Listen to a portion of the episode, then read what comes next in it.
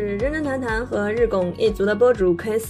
那今天呢，邀请到了我们认真谈谈呢，也是我们 RNF 合伙人哈，一个老朋友。之前呢，跟他也录过一期关于冥想的节目，很多听友反馈非常好。那今天呢，我们会一起来去聊一个可能最近吧，因为我面试候选人面试的比较多，很多呢都是职场的妈妈，要么呢有些就是很早就放弃了自己的工作，留在家里去全职照顾孩子的这样的一些女性啊。那我会发现她们的身上有很多的共性，有一些呢是自己可能给自己强加的，比如说认为。我的任务就是应该在家去照顾家庭和孩子，赚钱以及事业这个事情，可能更多的是家里面的男性去承担。但也有一些呢，他其实是有很大的压力，比如说随着老公的收入越来越高，自己在生活当中的一些话语权，甚至是尤其是家里面的一些花钱的这种事情的上啊，会觉得自己是多多少少能感受到一些。不太对等的地方，所以感觉很难受啊！但很想去重新通过自己的努力去找回自己的一个能量。所以今天呢，我们邀请到了啊，Carol 来，我们一起来去探讨这样的一个问题。那开始呢，我们还是先简单的各自做一下自我介绍吧。Carol 先来。啊，大家好，英文名字叫 Carol，当然你可以叫我卡柔。嗯，我工作已经有二十多年了，应应该算是一个职场老人了吧。然后呢，我一共。曾经在职业生涯中，我从事过三种完全不同的职业。现在呢，是一名快乐的自由职业者。大家好，我叫 Chris，我现在一共工作将近十年的时间。我一共从事了，其实严格意义上来讲的话，我在工作的期间，嗯，一直是有去尝试做副业的啊。之前的很多播客有讲过，我在二十四岁的时候，在北京国贸开过餐厅。呃，写过小说，中间也尝试过自媒体去，嗯，创业等等的。主业的话呢，就是大学毕业的话，我就进了 BAT 做产品经理。现在呢，跟 Carol 是一样的啊，我是已经转型了六年，也是一个非常快乐的自由职业。在今天的播客里面呢，我们也会去跟大家去聊一聊我们的一个工作的形态和我们自由职业的一个状态。嗯，好，那我们就进入今天的一个。主题吧，Caro 和我呢，分别可能会跟大家去聊一聊我们各自在我们的工作呀、我们的职业履历里面比较大的两到三次职业转折点。呃，刚才我已经提到说，我曾经一共从事过三份完全不同的职业。嗯，首先呢是给大家聊一下我从财务到销售吧。一般人都会觉得财务到销售这两个是完全不可通的一个岗位。但是呢，嗯，对我来说还是做到了。当我做到财务做到财务总监的时候呢，我就裸辞了。裸辞了以后呢，我就原因主要是为了回家准备生小孩儿。嗯，生了小孩儿两半年后吧，嗯，我就找到了一份财务经理的工作。但是呢，没想到过了两年呢，就被合并收购了，不需要财务这个部门了。那后来呢，我就到收购我们公司的公司去做了一名最基础级别的助理工作。后来再转去做销售，这是一段非常非常大的一个转变。当时所有人都是不支持的，也觉得我是疯了。呃，但是呢，我在这可以问一下一个问题吗？不好意思打断一下，但是很想问你，嗯，为什么要去放弃掉财务的工作，转去做销售？嗯，是这样的，就是财务的工作呢，我自己虽然说我是西南财大这个会计系毕业的，但是我会觉得说。会计这工作，它不是我喜欢的，也是不是我想要的。那么我自己会认为说，嗯，我想去做一个和人打交道的工作，而销售是比较适合的，这是一个原因。还有一个更重要的原因是我比较看重公司，收购我们的公司，它是一个是当时各种情况都是非常好、非常棒的，也是很多人愿意去加入的。所以在这种情况下，面对这个好的平台，我就想了，那么平台更重要。那只要凭我的能力，我可以在这个平台中做，肯定会做好的。所以基于这一点，看中平台这一点，所以我就去转去做了销售的岗位。其实之所以刚刚突然会提问凯柔这个问题，是因为在听你讲述的这个经历的过程中，我就想到我们团队其实也有类似经验的一些其他的宝藏姐姐啊，之前可能也是从事着跟销售完全无关的工作，然后突然在某一个时间节点。想要转型去做这种销售，嗯，我觉得这是可不可以这么去理解？就我不知道你的父母是做什么工作的，我们其实可能很多的人的父母属于是那种工作都比较稳定的这种，比如说公务员或者是嗯公职人员等等的。对我父母就是这样子，所以我小的时候对于工作的理解，我会觉得说，嗯，要稳定的薪水，它才是让人踏实的工作。然后一想到销售呢，我就会觉得是那种给人一种朝不保夕的感受和或者是感觉。嗯嗯，所以那个时候我我听刚刚 Carol 在去讲，就是你有很多身边的人，他也会去嗯，比如说反对啊，或者是有些觉得可能你的想法举动非常的疯狂啊，啊，对，那你当时自己内心的，除了刚刚提到的，你可能觉得他是你不想做的财务的事情啊，以及你可能更想在销售这块去探索啊，那有没有这种转型呢？它一些契机和触发点是什么？嗯，其实我自己是一一个喜欢挑战自己的人，然后我会觉得说，我为什么不去试一下呢？这么好的平台，虽然它现在没有好的位置，我就去试一下嘛。同时，我相信我的能力一定会做到我想去做的位置的，因为我对我自己的能力就是特别有自信的吧。我觉得特别自信，虽然说可能进入的职位会比较低，但是我觉得凭我的努力，凭我的一些学习能力也好。总会达到我想要的，但是呢，这个不是马上能看到的。那我会觉得大家可能是看不到这一点，他们只看到现在的、目前眼前的一些利益，而不知道说通过自己的努力，未来能达到什么。但我自己是有信心，而且我能看到我的蓝图，所以我就义无反顾的在大家都反对的情况下，还是去做了销售。做完销售以后呢，然后就真的真的就是一步步做到了，就是。销售负责人的位置就一个很高的一个位置了，所有人都不相信我是从最基础的助理的那个三级开始做的。然后呢，我觉得哎挺好的，我终于嗯做对了选择，就以为可以平平安安的过完我的职业生涯，多快乐呀！但是呢，就是 突然公司架构变化了，那这个没有办法，那我就选择了离开公司，再一次从零开始做了一个自由职业者。我自己的感受就是。这两次都是从零开始嘛，那感受就是，如果你有从零开始的资本和勇气，那不是所有的选择和转折都必须要做正确的选择的，只要是你想的，你就可以选择你喜欢的选项。所以这个就是我自己这两三次职业转折的一个感悟而已。特别特别好，那我也来聊一聊我自己这边的一个从业时间里面比较大的转折和背后的一些经历吧。其实我代表的一类跟 Carol 不太一样的人，我觉得我自己从毕业哈到我去换工作呀，整个过程当中，我不是那种属于一开始就对自己的能力非常自信的那种人。嗯，我觉得我也不是那种我很明白我就应该做什么。就像有一些人，其实我很羡慕啊，他一开始就觉得我应该去做，比如说科学家，或者是我在对某个领域非常的感兴趣，我就要去深挖。我不是属于这一类。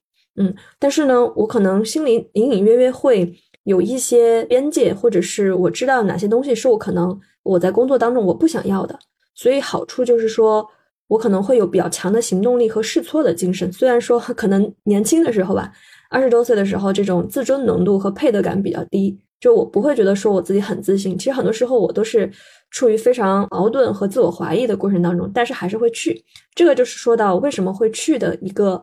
点，嗯，就是刚刚我也在问 Carol 为什么你要做销售，嗯，因为之前我跟团队另外一个姐姐去聊这个问题的时候，她做销售的原因就很简单，因为她受到了刺激啊。有一年可能她也是工作了几年，跟一个另外的朋友吧，可能在一次夜行的骑行当中，得知对方其实也是跟他工作时间差不多长的，但是呢收入很高，可以去给家人啊带来更好的生活，可以去。就是比较好、比较舒服的这样的一个生活状态，就是因为他做的是销售，所以那个姐姐听完之后眼睛就亮了，直接就回去就写了一封邮件，然后转岗转到去做销售，就是因为这么简单的一个原因啊。所以我觉得，对，是的，很真实。所以我觉得我放我身上的话，我为什么最后会走到销售这个路？我觉得原因它其实也是存在的。啊，当然，它也会有一些其他的原因，因为销售也分为很多类型。那我为什么不去选择卖房或者是卖车？我最后会选择我做的这一条路。当然，这个是我们在后面去分享的。它还有一些其他的原因，可能我会认为它更利他呀，或者是它更有价值啊。但是本质上来讲的话，也是在过程当中吧，我会觉得说，希望自己的努力和回报是成正比的。因为我确实是不太适应职场里面的很多规则呀，或者是那种。对对对对，所以我比较大的两次职业的转型吧，因为我一直在试错。我在读书期间其实就做了很多的兼职，比如说当过这种托福的英语老师啊，然后呢也去尝试过自己去创业啊，然后后来之所以会选择去做产品经理当我的第一份工作，其实也很简单，因为偶然去跟朋友身边的人去聊，得知在那个时候那一份工作是当时整个就业市场和环境里面前景最好的工作，嗯，所以呢。对，这这个也是我觉得我很矛盾体的一点吧。说虽然我自己对自己不是那么的有信心，但是但机会面前，我是属于一个还是比较狼性的人。就不管怎么样，就会往前拼命去冲，可能撞了个头破血流，我也会去冲。所以当时为了进这种大一点的互联网公司去做产品的工作，因为我是跨专业啊，我本科其实学的是广告学，跟计算机啊，跟这种其实没有半毛钱关系。啊，所以其实难度是比较大的，但是呢，那个时候就是我就海投了一百多家，但凡我知道的或者是我觉得 OK 的，就都会去海投，然后参加了很多，也有几十起、上百起校园招聘的面试，然后群面各种的，从一个不太会说的哈，变成了这个很会说的这样一个状态。嗯对，我觉得你现在很会说。其实最开始嘴是很笨拙的，但我觉得这种东西就是你给了足够多的时间去练，然后你就脱敏了。嗯，对。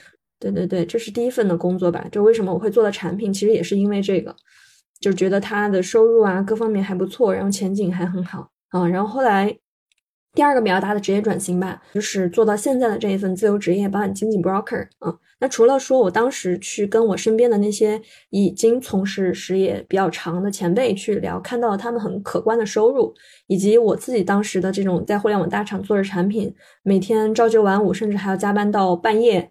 然后付出了很多的时间，但是最终很多东西身不由己，不由自己的控制，我就会很羡慕他们的状态。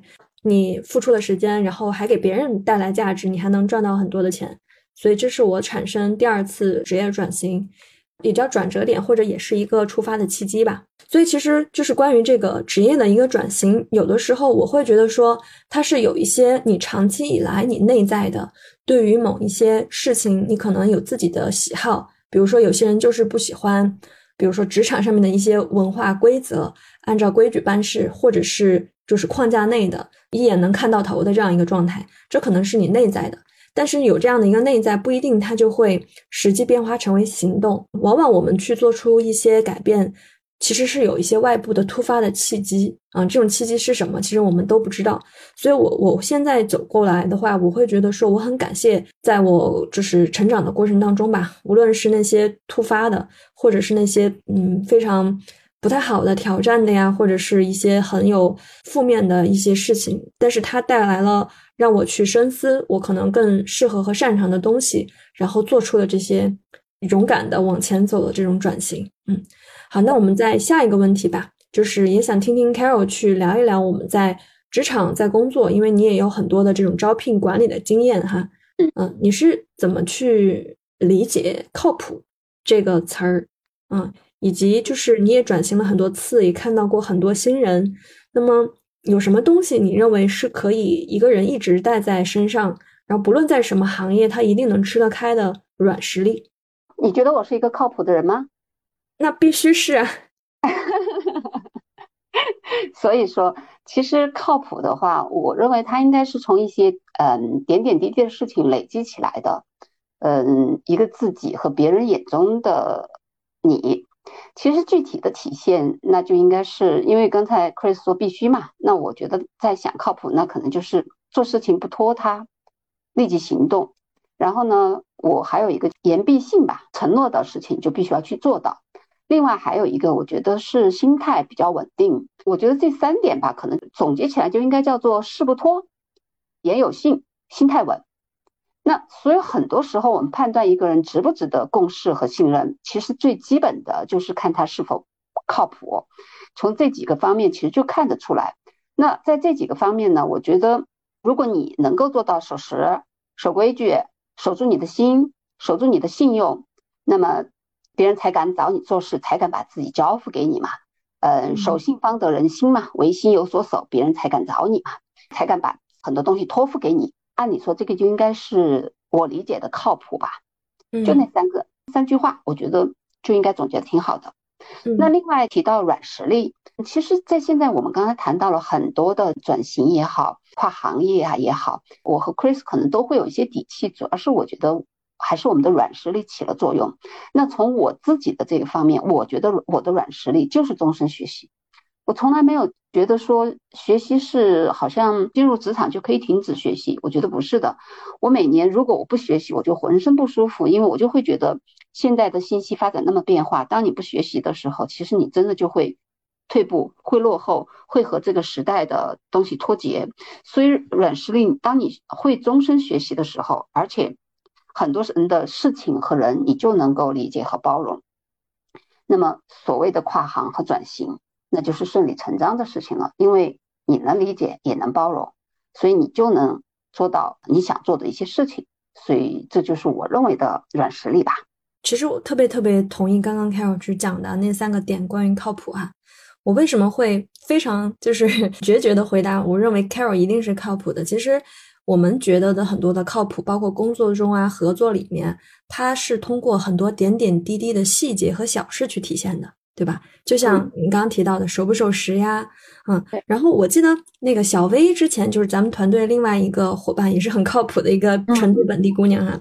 对，她总结的那几句话，我就觉得也是跟 Carol 刚说的类似的，事事有交代，件件有着落，事事有回应。其实这个就是我们认为的在职场上的一个靠谱。就比如说，我们可能约了一个时间啊，那大家就是来去对一个东西，然后事先也没有提任何的要求。但是靠谱的人呢，他可能就会做一个很详尽的准备。就像我今天跟 Carol 去约这个播客，然后在开始前的一个小时，他告诉我说他在写里头的一些思路啊、大纲啊，还截了一个图给我。对我觉得就是靠谱来自于很多很多的细节。这个所谓的这个哪些可以一直带到身上的软实力呢？我为啥想跟 Carol 去聊这个问题啊？因为之前 Carol 你其实也是做那个招聘管理方面的，对吧？应该是会去培养很多的 trainee 这样子。对对，对，trainee，嗯，就是管培生嘛，我们叫 i tester。嗯，对对对，所以其实那个时候我在刚工作的时候啊，大家就经常会说什么是软实力哈，有些人就会说你要去参加各种培训啊，你要去考各种证书啊，学各种啊，他就会觉得我有很多的证书技能加持，我就是软实力，对吧？嗯。但是嗯，现在回过头来吧，会发现可能好多人，就比如说我们吧，嗯，从事的这个工作可能早已经不是你以前的那个类型了。啊，比如说你已经不再是财务了，或者是我已经不再是产品经理了，对吧？对。那如果我们只是简单的去所谓的考个证啊，拿一个什么什么嗯文凭啊，你会发现它好像没有那么强的一个适应性啊，就是说你在各种环境下你都能够用得到它，对吧？所以我之所以会去跟 Carol 去聊这个问题，就会我们会发现哈，不论是像 Carol 啊，他经过这么多次的转型，现在他做着一个快乐的自由职业。啊，虽然他嘴上去讲快乐，但实质上离不开他的软实力，对吧？你可以完全无缝衔接到进入到经纪人的这个职业里面去，跟客户的这个需求分析做得很好，去跟客户的一些这种解方案解答呀，这种服务啊也做得很好。有些东西是你之前的工作习惯和工作能力带过来的，对。所以我思考下来吧，我觉得说，如果我去看待这个，我们可以一直。带着身上走，不论你以后在什么行业，不论是自己做事情，还是去给别人打工啊什么的，我觉得可以一直有的软实力吧。就像我在日拱一卒的第一期播客里面，其实是有总结几个能力的，比如说我们的这种影响力啊，对吧？建立自己的这种个人的影响力的能力，然后我们的独立思考能力，以及我们的这个沟通力、表达力啊，就像我们现在在去讲一件事情，对吧？就是有些人他可能会。非常精准的表达清楚他自己想说的，以及呃很明确的 get 到对方的这个意思。但是有些人可能就没有办法做到这个。好，这些东西可能听上去好像都差不多，但是实则是我们可以去发力，以及只要你在发力和精进。就像我，我最开始可能也不是那么能说啊，但因为我说的多了，所以我可能就就是别人看上去好像很能说的样子。所以这个可能就是我理解的软实力吧。我可以再加一个嘛？其实我觉得还有一个就是思考和反思的能力。我觉得这样才会进步。当你没有思考，你没有反思的时候，你就很难进步。但做到这一点，其实特别是反思，是很多人很难去做的。每次你都会认为你自己是对的，你没有想到自己还有什么可以提升的。所以反思是很重要的一个软实力。嗯，是的，是的。下这个，嗯嗯，其实最近我在。看一些，比如说我们新人的这种成长训练营嘛，有很多我们像我们这样子，像 Carol 这样子的比较有经验的这种经纪人，他可能也会去带着新加入的这种伙伴经纪人去学习啊，去帮他们去做一些指导。然后在这个过程当中，我就会发现，但凡能做出成绩的人，基本上是会从自己身上找原因的人。啊，他会去反思是不是我的哪里表达还有问题，是不是可能我在产品啊或者学习当中还有哪些的功夫没有下到位。但是呢，往往不太能出成绩的人，他的思维方式就是是别人的问题，比如说你们的产品资料不够多，或者是对吧？就是他总是会从外界去找各种的原因，但不太会从自己身上去找原因。嗯，对，是。嗯，接下来吧，我们因为其实，在做这个播客之前，我跟 Carol 呃一起其实有去阅读和听一本书，因为我们会觉得说这本书也是我们这一期话题里头想要跟大家去探讨和聊的啊。这本书呢叫做《向前一步》。我当时为什么要去想去提出来说，我们要不一起去听听这个书，基于这个书的内容里面去聊一聊。其实最戳我或者是印象最最最最深刻的是有这样的一句话。嗯，向前一步里面的那个作者去提到，常春藤盟友里面有一个女校长，嗯，洛克菲勒的基金会的总裁叫朱迪斯·罗丁。她在一次演讲过程当中有说到，我们这一代人曾经奋力抗争，以求给你们就是所谓的女性吧，有选择一切的自由，比如说去工作呀，或者有自己的事业啊。但是我们没有想到的，你们那么轻轻松松的。就放弃了你们工作的机会，去甘于做一个，比如说全职太太也好，或者是认为自己的存在的价值就是服务家庭，会认为就是带来价值工作的是别人的事情。那基于此呢，其实也想就这本书去聊一聊，就是因为这本书的名字叫《向前一步》嘛，英文名叫《Lean In》，对对对，嗯，所以其实也想问一问 Carol，你再去理解，就是这本书里面他说到的这种职场进取，我们必须要学会向前做一步。对这个，你有没有一些就是听完之后的一些感受？哦，其实我听完这个，就是首先他不是提到要学会向前做嘛？我觉得他讲的非常非常好。其实，在职场中，这是一个非常非常重要的举动。它看似很简单，但是它非常重要。为什么呢？其实向前做，坐在前排，它是一种勇气和一种对自己的要求。就当你选择坐在最前面的时候，那么其他人或多或少都会关注到你，同时你的一举一动都在后面坐的人的眼里。此刻是需要一些勇气和自信的。但是当你这样做了，你就会发现，你不能这样就就坐在那儿就坐在那儿，对吧？你就会逼得你事先要做一些准备工作，比如此次会议要探讨的话题是什么，你要带着你的问题和思想来，你才能更加全神贯注在此次会议中。让你的身体和精神都处于最认真和一种专注的状态。那你想，如果长此以往，你就能非常清楚知道公司的关注点在哪里，你该清楚如何表达你自己的观点，该如何提问，哪些发言是有效的，哪些是需要提醒自己注意的。然后你就会发现，在未来你会越来越自信，越来越自信，大家就越来越能听你的建议，你的发言就更有权威感。那同时，你就发现一个很有意思的事情，就是你在公司的存在感就很强了。当你在公司有存在感，这就是一场非常重要的事情。所以，虽然说一个小的动作，但是背后其实就是提升你在公司的一个存在感。对，其实我有感受到，包括 Carol，你转型过来做经纪人，你的很多的行为举动，我觉得都无一不是在证明或者是在去体现这个向前一步的感觉。呃，因为我会觉得说，既然你行，你能做，为什么不把自己展现出来呢？等在那儿，人觉得大家有时间来发现你吗？有时间来找到你吗？那这个时候，你需要的就是把你自己的存在感提升上来，让大家知道说，哦，这个事情就是就应该找 Carol。OK，以后就知道这些事情都来找 Carol，大家都知道 Carol 是无所不能的一个女性，多好啊！是，对。但是我有一个问题，嗯，因为我熟悉你，我了解你。我知道你是一个又有能力，但是也很外向的人，就没有什么太大的这种包袱或者是玻璃心嘛。嗯嗯。但是你在带人的过程当中，有没有遇到过性格非常 I 的？就比如像我们这种很内向的那种类型，就可能他也有料有货，可是他就是做不到向前一步。肯定有啊，因为呃身边的 I 的那种人其实也是有的，但做销售的一会比较多，但是管培生里面他有些真的就是 I 的。他就不愿，对，他就不愿意去发言或干嘛的，或者是往前坐的。那其实对我来说，他们就像我的小崽子一样的。所以一般来说，开会的时候就说，哎，坐过来，坐我旁边，或怎么样，坐前面，前面有位置，去坐。然后他们还是会去做。然后呢，同时其实这个是简单，但最关键是说，比如他在会上他要谈一些观点的时候，你一定要告诉他这个观点为什么这个观点可能会有些问题。如果换一种方式来提，是不是会更好？其实你会给他定义。而 I 的人，他其实很多的时候是会去自省或者去思考的。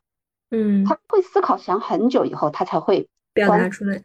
来对，所以你是要在他的思考的过程中就参与他的思考，就像我管培生每个月都会有一个汇报，那 I 的人他根本就不找我，他把那个 PPT 做了，然后在会上被大家就批的，好像就说问他问题他就回答不了，所以我说哎为什么不找我呢？那你就会找他，然后和他在下一次再过会的时候给他讲哪些是好的，哪些该怎么做，就是要去教会他职场的一些生存的一些。必要的技能吧。我最近有听一个开线下读书会的朋友去讲，他说他的那个线下读书会呢，有三分之一是属于比较外向的人，有三分之二呢是属于非常内向，就是 I 人。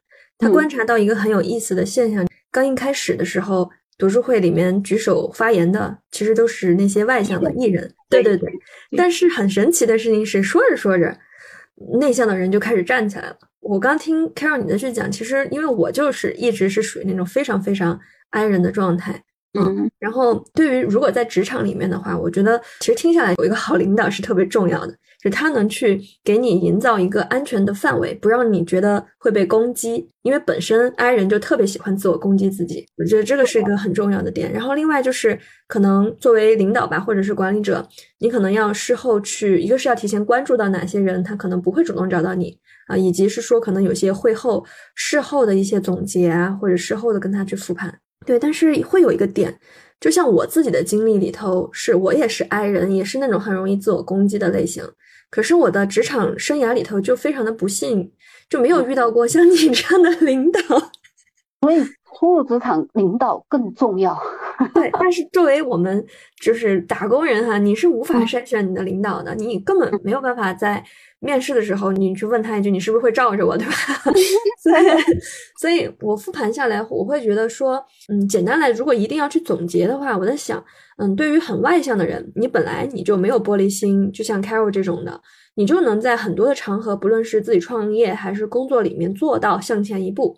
那我觉得这就是你的优势，你去保持它就好了啊。然后对于如果你有很嗯幸运能有一个像 Carol 这样的领导的啊，那你也大胆的，比如说在你可以承受的范围内，提前跟领导去沟通好。啊，或者是多一些指导，主动去找到他的帮助，这也算是向前一步吧。我觉得对于那些内向的人来讲，嗯，最后这种呢，就像我自己这种的，就非常的坎坷，职业上面也没有遇到过真正的 mentor 这样子，就比较好的去真的想要带我的，不攻击我的这种 mentor 哈。我会发现说，我是真的很害怕在传统职场上面去向前一步的。我印象当中，我第一年工作的时候，那种开大会，所有的。大老板呐，包括呃新人、老人都坐在一屋子，大概一屋子二三十号人这种的。然后老板会提一些问题，问谁会啊，或者谁有 idea 啊。其实他嘴巴一闭上，我脑子里面已经蹦了十几二十个 idea 了。嗯，可是呢，我就是站不起来，你知道吗？对，就感觉脚趾已经要把地抠出三尺槽了，但是呢，我就是站不起来。你站不起来的原因是因为你对这个方案不确信呢，还是对那个环境你觉得有恐惧呢，还是什么呢？其实我对我的方案是非常自信的。对呀，就是根本的点就是在于，I 人或者是像我这样性格的人，他更喜欢在一个陌生的环境里面去做一个观察者，他不太希望被很多的人注意到啊，或者是被很多人注视到这样的一个感觉。如果新入场的人有个小 tips 吧。就是如果你是这种 I 人，我觉得，嗯，这种场合大的时候，你没有办法向前一步做或者干嘛发言的。OK，你可以先做一件也很小的事情，你可以约你的老板或者和你有合作的，就是跨部门合作的老板吃个午饭或者干嘛的。嗯，其实这个非常重要的一件事情，你一定要就是那个午饭不是单纯吃午饭，其实很关键是说你在和他吃午饭的时候是表达你的观点。表达你的想法，表达你对工作职场的一些，你的你的思想，其实他们是很希望听到这些，特别是新人啊，或者他是看重你的，听到这些以后，他在未来，比如说某一个场合的时候，他会想到你的想法，他就会点名让你去起来讲，你就破除了你的尴尬，你就可能会自然就站起来，还干嘛的？如果你的上你的上级不行，那你可以那个 cross function 的部门，就是跨职能部门的，你觉得谁可以，你也可以约个饭呀。我觉得这个也很正常，约个午饭，你的老板也不也不会说，哎，你和别人吃午饭，我会生气，不会的。所以我觉得这个就是非常自然的一种方式，去让你学会一点点的去获得一些关注，向前走一步，向前做的一个小 tips 吧。嗯嗯嗯嗯，是的，是的，Carol 这个建议我觉得特别特别的实操。嗯，我给一个降低难度版的建议吧，因为我觉得哈，如果说放在二十多岁时候的我的话，如果我能做到主动的去约老板吃饭，我觉得可能都挺难的。因为我那个时候的性格，你知道吗？你看到现在的我，你可能很难相信，但我确实是那种那个时候很不敢跟老板去直接对话呀，然后能躲着我就躲着呀，你给我判命令就行了那种状态。嗯，但是呢。我那个时候也很难受。你如果说你是一个没有什么特别大的进取心啊，或者怎么样呢，我觉得还好。但你也有一些进取心的情况下，然后你的性格又是这么的拧巴，对吧？就很内耗。所以那时候我没有勇气去约老板吃饭，但是我会干一件事情，就我那个时候经常会把我的一些想法呀，比如每个礼拜他不是要写那种部门周报嘛？啊，对。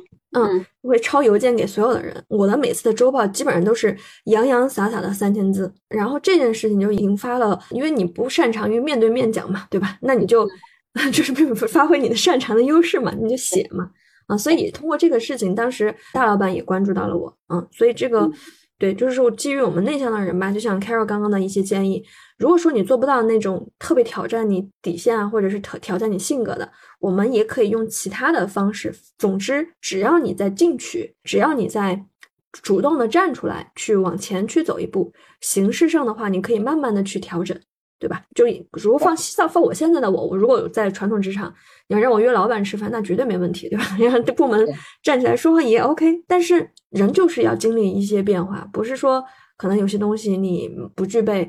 你就觉得自己一辈子就没办法具备了？其实我觉得这个不是，嗯嗯，所以我觉得还有一件事情就是你一定要迈出那一步，不管那一步是说邀请老板吃饭也好，或者抄送邮件给所有人也好，你必须要迈出这一步，这个才是最最重要的事情。是的，第二个问题吧，Carol 在职场上也很多年哈，那也可以聊一聊，就你当时在职场里面的时候是如何真实的去表达你自己的想法跟情绪的，尤其是情绪，就你有没有发过飙？我肯定有发过飙呀。针对就是下属啊，嗯，呃，我对老板也发过飙，但是呢，我自己现在会觉得说，其实，在职场的大忌就是情绪不稳定。你一定要做一个情绪稳定的人。也许你私下你可能情绪不稳定，在职场你就是要做一个情绪稳定的人。当你想要表达你的观点和想法的时候，其实我我后来会发现说，当你用最温柔的语气说出最狠的话的时候。比你用情绪说话好太多，效果也好很多。语气呢一定要温柔，想法一定要坚决，情绪是没有的。只要做到这一点，你就能在职场上能够真实的表达自己的想法。情绪就不用了，因为其实这有一个 case，以前我也是情绪就是会觉得啊怎么能这样？因为我的性格就会觉得说啊不行，这个不对，那个不对，你怎么能这样？就会很直接说。后来有一次我在哪里啊，在呃上海总部的时候，听到一个女孩。在给供应商谈话，哇，那个那个想法之坚决，就给供应商说这个不行，你做的不好，你必须帮我拆。但是他的语气啊，真的是非常的温柔，非常的温柔。我当时就一下就悟了，说哦，原来一定要用 温柔的语气，嗯，去说坚决的狠话，这样就是就是非常非常好的。嗯，在职场上千万不要带情绪，带情绪的话，你再有能力，可能大家都会。认为以一句情绪不稳定，让你觉得生无可恋。我觉得 Carol 这种嗯总结的话，其实是属于更高阶的一种这种职场的技能啊，或者是情绪的管理的这种技能。其实这个技能放在我们现在的工作当中吧，就不论你是打工的还是你自己创业，对吧？嗯，你包括你跟你的客户啊，或者是你跟其他的一些人，嗯，也是同样的道理，就是不能把个人的情绪吧。可能被他带着走去处理一些危机啊，或者是冲突，而且还有这个情绪呢，其实也也会有一些巧妙。我突然想到了，我跟了一个客户跟了很久，他一直就嗯没有各种忙嘛，各种忘记啊干嘛的。到后来我是有一些小情绪了，但是我用的词啊就会非常委婉，我就会以开玩笑的口吻说：“你这个大忙人，你这个大少爷怎么还没有时间看我的这些东西啊？”其实是有情绪的，但是呢，我会把情绪以玩笑的方式说出来，让他知道说，然后就会也会诉苦或干嘛的，他就会觉得啊，我要重视，我要做这个事情。其实事情也达到了，而且他会觉得说，哇，你对我真有耐心，我都不好意思，他反而会觉得有些不好意思。其实我觉得情绪的这种管理，在沟通当中，尤其是职场或者是我们这样的一些做生意或者是销售的场景哈，它其实是一个工具，有积极的情绪，也有消极的情绪，包括说像愤怒啊、恐惧啊，它其实属于消极的情绪；比较喜悦、比较嗨啊，可能是积极的情绪。那就像 Carol 去讲到，其实有一种东西啊，就是示弱，可能它也是一个我们需要去重视的一个一个板块啊。同时呢，就是让情绪用合理的方式。被看到，就像你刚刚提到的，你其实是有情绪的，但是呢，你没有用那种攻击的方式，对吧？让他会觉得不舒服，而你是用一种呃有一点示弱或者有一点玩笑的方式，让他意识到你可能这样子做是不太合适的。然后还有一点就是说，情绪其实没有好坏的，就是你当你情绪的时候，它没有好坏，你要知道你情绪点在哪儿。当你知道情绪点在哪儿以后，你就好处理了，你以后说话呀、做事儿啊，就会觉得。会很舒服，当然这个就比较深奥一点，以后再聊。可以的，可以的，我们下一期又有话题了。但说到这儿，我还是有个问题，因为 Carol 你是在嗯 FMCG 对吧？你还是属于是呃外企的这样的一个工作范围，工作比较多。嗯，对。然后我呢，一直是在这种互联网公司工作时间会比较多。就是我回顾了一下，我从第一年进去到我最后离开。就我们有的时候讲话是比较直接的，我不知道你有没有遇到过这种，就是因为我以前听说过，比如说像外企啊，大家其实讲话还是比较艺术的，哪怕有一些情绪啊，或者大家意见不一致啊，啊，也还是先讲道理为主，然后去讲我为什么怎么样。但我们有的时候真不是啊，我我印象当中，我第一年工作的时候就会遇到有一些有有做技术的呀，或者有一些做设计师的呀，他们可能在自己的专业领域非常的牛。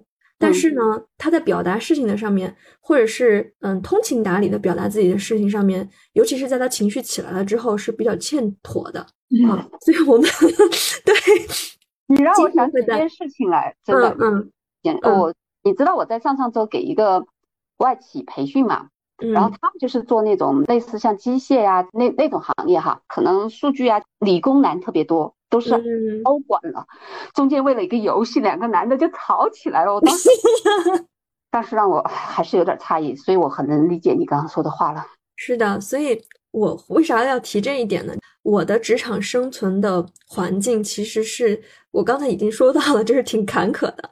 嗯，一个坎坷是我自身的原因，我不是那种非常善于表达和性格外放的，会在同一批进去的那个最开始吧，不是那么显眼。啊，但是我可能用自己的方式，慢慢的也被认可。但另外一个点呢，我其实性格里头早期是有那种回避冲突的那一面。我希望讲道理，大家都好好说话，不要吵架啊。我是这种性格。但是呢，我当时的工作状态和我的工作环境是属于每天都要几乎都要吵架的状态。对你好好去跟他讲，但没有办法好好讲，就经常会出现这种状态。职业就是过程当中，包括我的一些领导哈。他们在挑这个团队伙伴或者是挑下属的时候，都有一些呃不成文的要求啊，比如说这个人他具不具有攻击性，对对，所以就会有这这样的一些很奇怪的一些东西吧。所以呢，在回顾我当时的这种职场状态下的时候，有的时候如果你一味的去讲理啊，或者是控制自己的情绪啊，其实是会很憋屈的一件事情。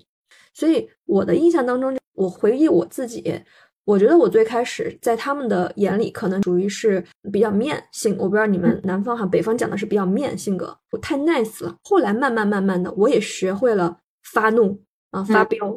然后，对，所以我今天为啥提提这个？我觉得如何正确的表达自己的想法和情绪。在不同的职场，其实方法是不一样的。比如说，如果你所在的环境是 Carol 他们那种，大家其实还是以讲理为主啊，对吧？那么我们就好好说话啊，因为你要彼此尊重嘛，就好好表达。但如果说可能你的环境比较野蛮生长一点，对吧？你那些人他们其实都有点哎，就是可能不好好说话或者带情绪。那我觉得有的时候情绪它是一种武器啊。我就分享一个小小的经历啊。以前呢，我开会是属于很少去跟人正面发生冲突的人啊，基本上还是属于讲道理会居多。但有一次我的会议上面就遇到一件非常非常离谱的事情，对方的合作部门、设计部门还有技术开发部门。就是很莫名其妙的，可能把一些责任或者是不好的东西就甩到我们产品部了啊，然后摆出一副爱做不做呀，或者是大爷的状态哈，让那件事情就基本上你从好好商量 这个角度无法推进了啊，那个会属于在互相甩锅和指责啊这样的一个状态。我当时一下子就莫名其妙的愤怒就起来了，那个那个情绪，我的老板也没有很好的去维护我们的利益，反正。当时给我的感受也有一种就是背后被捅刀的感觉，对，所以那对那一瞬间我就怒了，而且那一瞬间我当时的心理感受就是我不怕失去，大不了如果真的是这么憋屈的话，那么我可以不要，所以我就直接做了一个我以前一直不可能去做的举动，就一下子站起来，啪的一下摔了电脑，摔门而出。我说这个会我开不了了，我就走了啊。结果没有想到的事情是什么呢？他们看到我那么。勃然大怒，那么大的反应，他们也震惊了啊，也没有人这么干过啊。于是他们就开始检讨自己了，就觉得有点过了呀，或者怎么怎么样。然后最后那个当时跟我去抬杠的那个设计师，单独跑过来跟我道歉啊，然后这个事情就结束了嘛。然后大家还是该干嘛干嘛啊。这个是我当时在自己的这个职业经历当中吧，我觉得印象非常非常深刻的一次表达情绪的方法。当然，我不觉得我不鼓励哈，大家都去 拍桌子呀，或者是站起来。但是我都觉得有的时候我们去。根据所处的这种情况吧，合理的表达自己的需求，还是一个需要去关注到的事情。你不能一味的隐忍。我补充一下嘛，就是如果出现你刚才那种事情，你真的忍不住，你要发脾气，那就发吧。就像你刚刚说的发，但是发完以后呢，其实你还是可以有补救措施的。其实是可以补救的。是的，是的，是的。对，有的。其实因为都在职场，大家都知道怎么回事儿。等你这个事情过一段时间，你就要找到相关的人。在一起聊一聊，其实我觉得人的沟通，你再不愿意，但你发了那个脾气了，其实就是把你的钱取出来了。在你曾经在对别人好的时候，你是存钱，但是发了脾气，你可能在取钱了。那取钱取到一定程度以后，你可能取不了了。你再发脾气，人家不理你了。嗯。但是呢，在发第一次的时候，我建议就是大家可能还要去。再主动去和就是相关的人再沟通一下，讲我为什么就是我的这个事情事实是怎么样子的，然后呢，我为什么会生气，然后呢，我们接下来应该怎么做？遇到这种事情，我们应该怎么做？那避免以后再发生这种事情，我觉得还是一种先说断后不乱，这样大家到说哦，如果到这个点的时候某人会发脾气了，那我们就不要下次遇到这个点的时候，我们就会不要再提了。嗯嗯，对对对，Carol 这个总结特别好。其实发脾气的目的不是为了发脾气，而是让别人知道你的边界。对，然后事后其实你要去跟他去坦白的讲啊，对不起，可能当时我很情绪化呀，我觉得都能理解。但是呢，你通过这件事情是让他知道你的底线在哪里。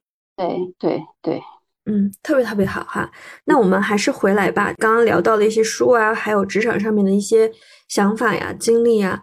那我们其实说回到现在吧，其实包括 Carol 啊，包括我们团队啊，有很多其实都是妈妈啊，甚至有一些她其实比较早的就离开了职场，然后做的是一个全职的妈妈。然后我印象最深刻的，最近听到的一个伙伴的故事吧，以前是在职场里面做设计的，做的还挺好的，但是因为可能要生孩子，就离开了职场。但是呢，非常辛苦的养育孩子，嗯，可是孩子。他没有很多心的去想的一句话，就是他看到的是爸爸在赚钱养家，但是妈妈是在家里面的。就是这种其实给到嗯女性的这一块的话，它其实这种就是打击也好，或者是嗯影响，我觉得其实蛮大的。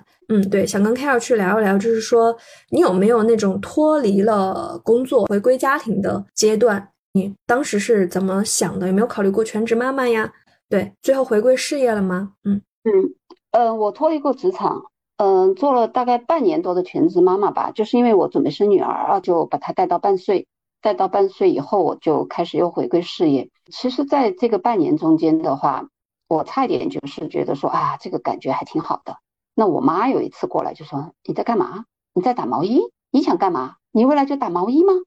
我难道想给我的女儿呈现一个妈妈的状态，就是在家做家务、打毛衣吗？当时我是这样想的，那我就觉得说，哎，我还是要去职场，我应该还是去职场，我应该是做一个有自己事业爱好，同时爱自己的妈妈，所以回归职场是肯定的。所以半年以后找到一个工作机会，我就去工作了，就是工作到现在嘛，一直在工作的状态。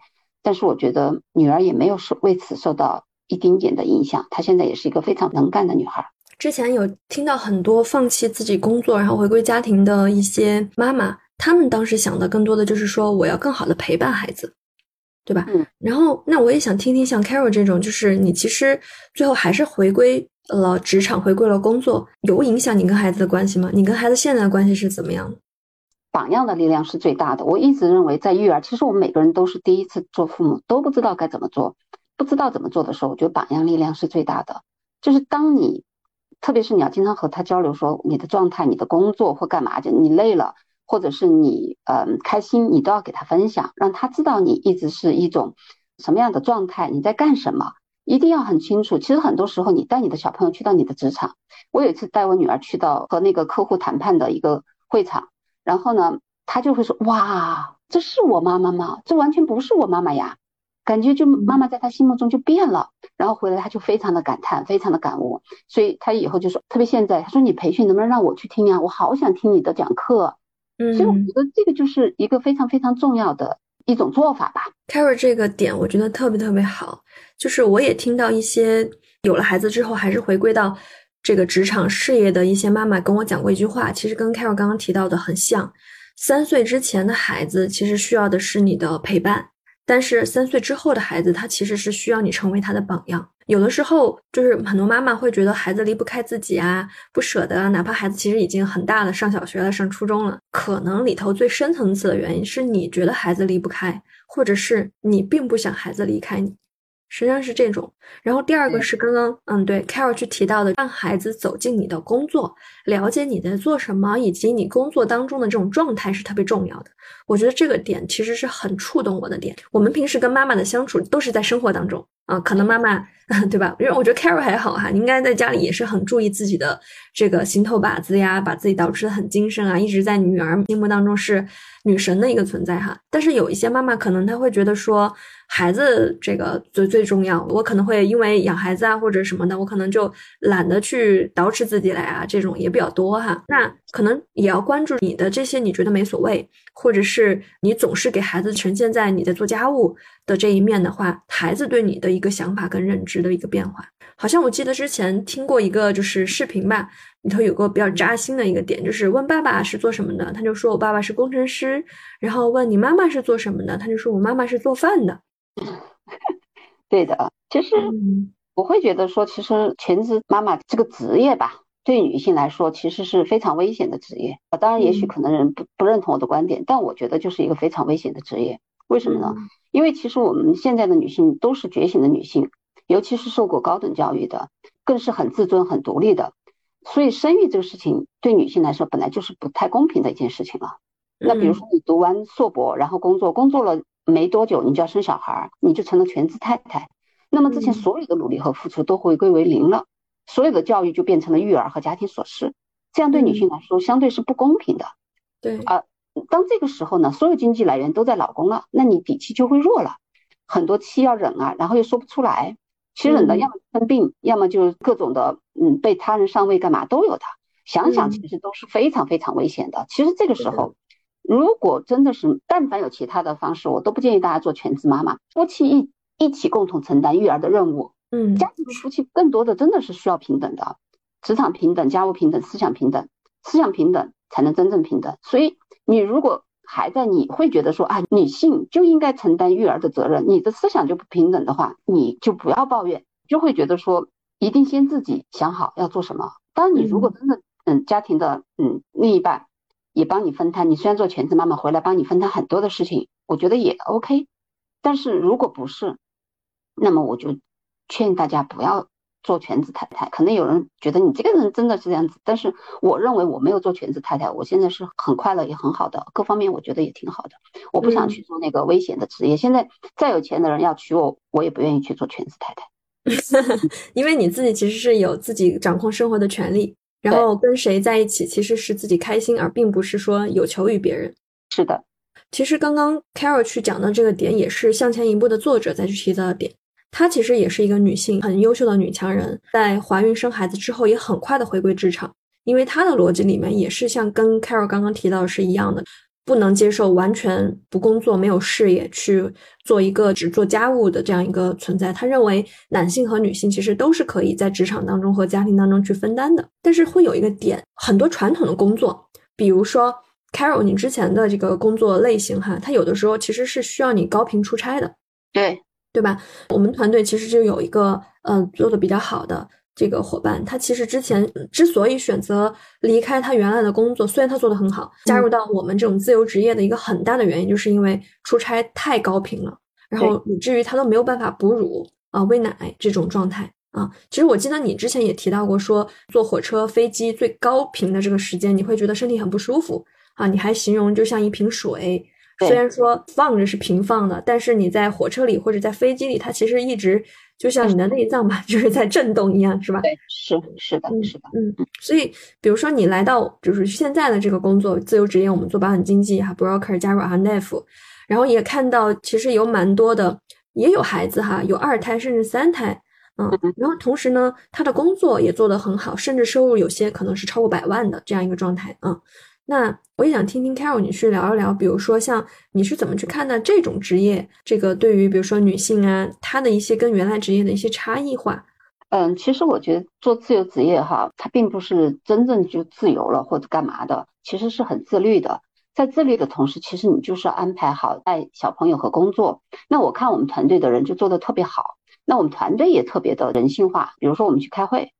我们一定要选那种就是 make club 那种酒店，就是有人帮你带小朋友，你在这边开会，小朋友在那边玩，两全其美，就可以既要又要。但是你又要和孩子相处，但是你又想做工作，又不要当全职妈妈，这个就其实是可以满足你这个要求的。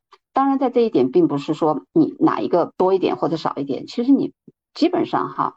我觉得你是可以把你的时间进行划分的，哪一个时间段是专门陪孩子的，哪一个时间段是给你工作的，你是肯定是有这个时间段的。你像以前的公司肯定不行的，以前公司他会给你时间段是安排好了，几点钟要开会，几点钟要出差，要去哪儿，根本是你身不由己的。但现在你几点钟开会，然后呢，你和客户几点见面，然后你要怎么去安排这个和小孩的亲子时光？其实基本上百分之八十是可以有你，当然可能百分之二十不有你，可能有的时候客户说我一定要在什么什么时候，那百分之八十是可以的。那如果有百分之八十能满足的话，那就可以既要又要了。是的，是的。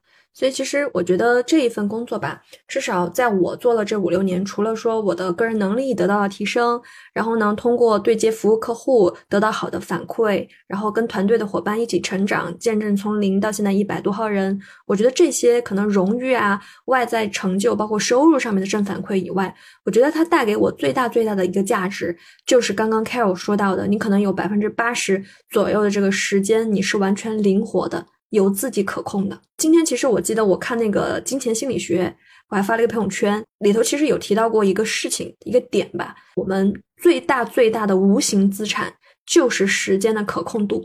就如果说一个工作，或者是一段关系，或者是一个投资项目，它虽然说也许吧能赚到钱啊或者怎么样，可是它会把你限制死在里面啊，你做不了其他任何其他的事儿。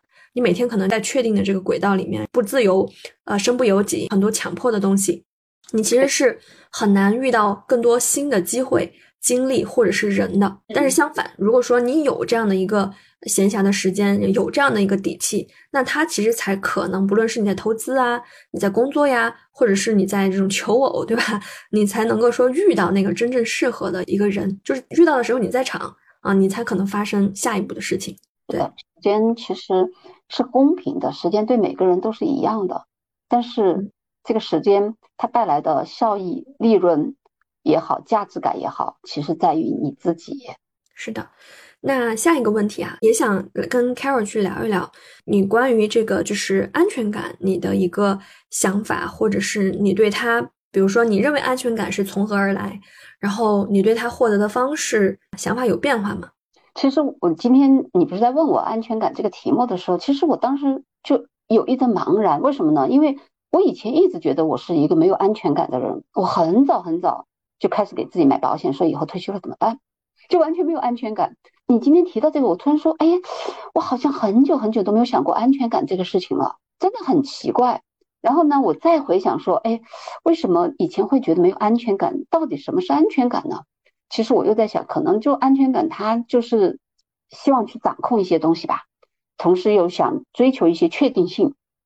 嗯，但是我们本身就生活在未知和不可控的一些恐惧中，这种变化和不确定性就会让我觉得没有安全感。嗯，但是为什么现在我又会觉得说我好像？好久都没有想过这个事情呢。我觉得我现在是自己给了自己非常多的一个安全感，因为我现在做很多事情我都会觉得很快乐，这是第一点。第二个，我基本上不用靠别人，我的人格很独立，同时我的经济也很独立，然后我是越来越强大。我自己给自己建了这个避风港以后，我真的好像安全感这个词我就不用再去提了，真的特别奇怪。真的，我一直认为我很，我每次以前我不知道见你的时候提过没有。反正很长一段时间，我都给别人说我是一个没有安全感的人，一直在提这个。但是最近真的，我就突然发现我没有这种感觉了。我觉得好像我挺多安全感的。哎，也许我的养老保险买的还可以吧。是的，嗯，其实刚刚听 Carol 再去讲哈，我也有类似的感觉，因为我也是属于那种很没有安全感的人。二十多岁的时候也在，我可能想的比你早吧，就是可能我二十多岁的时候就开始在想，我以后退休了这个怎么办啊？然后一直做这种产品经理，那我要是加班加不动了呀，我以后会不会被裁呀什么的？所以呢，二十多岁虽然工作那时候还可以，也一直在尝试说有没有一种职业方式可以让我真正的靠自己的本事可以赚钱，然后不再是这种担心一会儿部门又没有啦，一会儿领导又换啦这种总是不确定的状态。但是这几年呢，我也会发现说，我的安全感会比之前变得，也不能说完完全全很高，但是我觉得是比以前更充足了。然后为什么会更充足？其实就是刚刚你提到的两个点，第一个就是你对于不确定性或者是万事万物这个东西不可控，你是接纳了，对吧？你不跟他对抗了。我觉得以前我是多多少少会有那种，啊，我有没有一种方式，比如说找一个稳定的工作。这样就可以一直稳稳定定、安安全全啊，会会多多少少会有这种，但是现在不会有这种想法，因为我知道这种东西是不存在的。世界本来就在变，不确定性就是常态。当你接受了这个东西，接受了不可控本身之后，哎，你对它不抵触了，你也没有什么可怕的，来了就来吧。对我觉得这个是一个，但是呢，你如果只是有这个的话，可能还不够。就像刚刚看到去提到的，也许你的养老金更加的充足了，也许你现在转型做了保险经纪之后，其实虽然说你不坐班，虽然说呃你进入到了自由职业，看上去每天其实可以去喝喝咖啡，去见见朋友，但在这个玩的过程当中，你其实赚到了钱，嗯，你有收入，它其实是可以给我们带来底气的，嗯，所以。就是我觉得一方面是我们接纳了万事是无序的，然后嗯，另外一方面就是我们在给自己去真正担心的那一层，比如说我也买了很多养老金，我可能三十岁之前就基本上给自己就是存够了五六百万的这样一个养老金的数额，但同时呢，我也在努力的工作，然后积极的就是创收这样子，因为你觉得说不论在任何处境下，你都可以靠自己养活自己，你的这种存在价值变高了之后。于是就不会像之前过往的那种，我患得患失啊，我总希望找一个安稳的一个人去，当我自己不行了，我就得靠着他呀，或者怎么怎么样。我觉得这种想法可能这两年我也越来越少啊。就所以你刚刚提到，我觉得就咱俩这块其实有类似的 经历。哎，我补充一下，因为我我突然在刚才你在讲，我在想，对，其实我今年一直在践行顺其自然。哎，我就会发现顺其自然这件事情，好像的确能够带来一些，就是你说的沉浮、不确定性，不和他对抗，你顺其自然，所有事情它就顺理成章了。哎，好像我感觉是。当然，另外一个就是你一定要在经济上面，你不可能说哇，我经济什么都没有，然后我就顺其自然了，然后就安全感了。其实也不行，它其实还是两方面的，嗯，就是满足你可能才会有一些安全感。当自己要更，就像我刚提到人格独立、经济独立了嘛，你才会变成有安全感的一个人。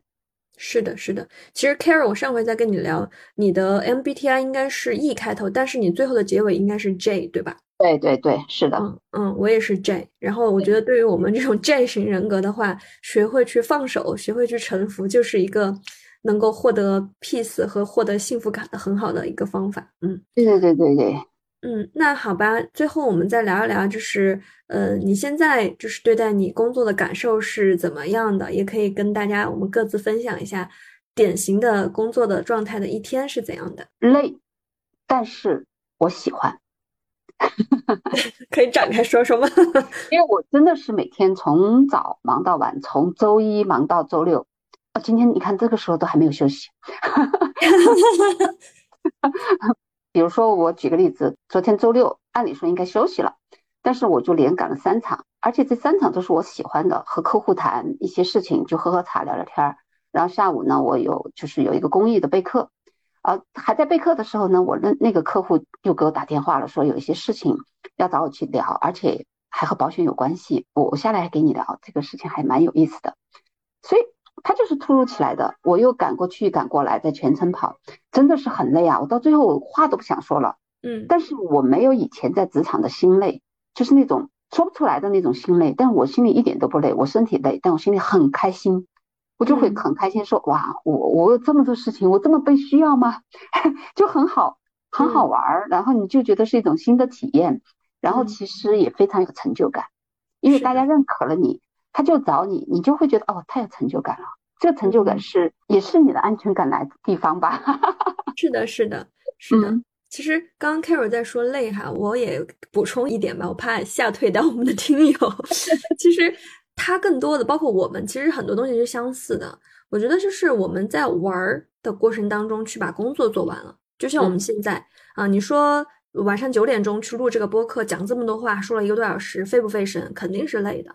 但是呢，它不像说你以前那种，就是你要说着违心话呀，或者是你不得不对吧，不得不去开会，不得不去加班的那种累，而你是很想去做这件事儿，你会觉得很好玩儿。啊，在做这过程当中，你自己很开心，还能给别人带来价值。呃，你的可能 Carol 是属于对自己要求非常高的那种类型，他除了做保险经纪这个事情以外，又有很多的兴趣爱好，然后呢还做公益，对吧？就像今年你是，对，我给大家讲一下，就是今年给自己做了三份规划的三份工作，所以我比别人累，嗯，累，嗯，展开讲讲你的三份工作是什么？三份，我喜欢就是一个是这个保险经纪，还有一个就是培训的工作，就是企业培训，这两个是我的这个经济支柱和经济来源。然后第三个呢，就是我在做公益的高中生的学生公司和大学生的职业规划，这段时间正好凑在一起了，所以一般人他可能做一份就 OK 了，我是三份都在做，所以我觉得累，但是我是累的，就是那种刚才说的是身体累，但我心甘情愿，因为我就是喜欢这种感觉，可能和别人会不一样。嗯。嗯，是的，这里其实我也补充一点，就是 Carol 在做的那个公益事业，其实我觉得是一个非常非常非常有意义的事情，我记得。其实你对你也看你要不要跟大家大概讲讲你做的是啥？昨天晚上大概九点过，我的学生给我发了一个短信过来说：“Carol 老师，我想自己重新做一个项目，我要从头开始，我要做一些什么什么什么。”哇，我当时真的眼泪都要出来了，因为他们那个公司一直出不来产品，然后他就自己拉了两个同学出来，新开一家公司。来做产品，那我做的这公益就是做学生公司，但我不知道能不能宣传，所以我就不好多说。小朋友的创造力让我在中间也非常受启发，这个也是为什么我一直愿意做这个公益事业的原因。其实就是可能就是义务的，没有任何报酬的，去带着一帮小朋友实现一些想要去创造的这个事情，对吧？因为之前你也是做过公司，也是做过管理，有很多的经验，把自己学到的、嗯积累到的这些经验，义务的分享给这些孩子们。在言行当中去影响和启发他，然后而且这个事情就完全跟你的主业或者是就对，就纯是一个公益和这个事情啊，所以这是为啥刚刚 Carol 说他很累的这个 原因。对，因为同时他的兴趣爱好还很多，就每个礼拜应该是会出去喝几次咖啡来着？呃，基本上每天都会喝吧。然后我还会安排，比如说明天下午还可以给别人冥想疗愈的沙龙啊，嗯，对，反正就事情蛮多的。对，就其实你的这种是充实啊，你自己其实是在嗯工作之余给自己找了很多施展这个兴趣价值啊，或者是自己对吧感兴趣啊的一个事情，是很充实的啊。那我也简单分享一下就是我的一个典型的一天吧，因为我的主业其实跟 Carol 是一样的，也是保险经纪，所以呢，我的日常工作当中呢，有比较多的是要去服务我的客户，去提供咨询、提供专业的这样的一个价值。同时呢，因为我也是团队的经理，所以我也要去参与到团队的培训、管理、招募这样的事情。大家可能在我的朋友圈也经常会看到我在面试候选人这样子。除此以外的话，我自己其实也有蛮多的这个兴趣的爱好的点，可能包括运动方面啊，打动物流、网球啊这些，然后录播课、写文章、拍视频、写专栏啊，包括今年其实也是想要去可能尝试更多的一些新鲜的一些事情啊。当然，这个后面可能会在其他的播客里面。跟大家再去展开去讲吧。我觉得更多的就是说，因为你有了一份可能能给你带来价值，但是又能解放时间的工作，所以你其实可以把你既往想要去做，但是一直没有做的这些事情啊，比如说 Carol 的这个公益，对吧？然后我的这些兴趣的一些探索得以实施。嗯，我觉得我觉得可能是这样子一个感觉。嗯，对，这个公益其实我很多年就接触了，但是我就没有时间去做。但现在我终于可以去做完，太好了，圆了我一个梦吧。我觉得就是因为时间自由带来的，是的，是的，真好，真好。其实公益确实是非常费时间的一个一个事情。嗯，好呀，那最后吧，我们就各自用一句话分享给我们的听友，或者是啊一句祝福语。嗯，好的。嗯，前几天听到一句话，我觉得还蛮有意思的。他那句话就说：“鸡蛋从外打破是食物，从内打破才是生命。”哇。可以的，可以的。我觉得你们每次都是对，都都会带来一句金句，特别好。那我其实更想跟大家去讲的一个事情，我，在播客里面其实也多多少少跟大家有聊到过吧。我们去拥抱不确定性，然后呢，给自己更多的这种去创造和实现的嗯机会。因为生命其实只有一次，不管你做或者是你不去做，它其实对最终都是会走向消亡的。不做呢，你其实会留下遗憾。啊，但是做了呢，其实你会发现最后不后悔的，其实往往是因为你尝试了，你做过了。但后悔呢，通常就是因为你没做。嗯，好吧，好的，那我们今天就到这里，感谢 Carol 这么精彩的分享，我们下期再见。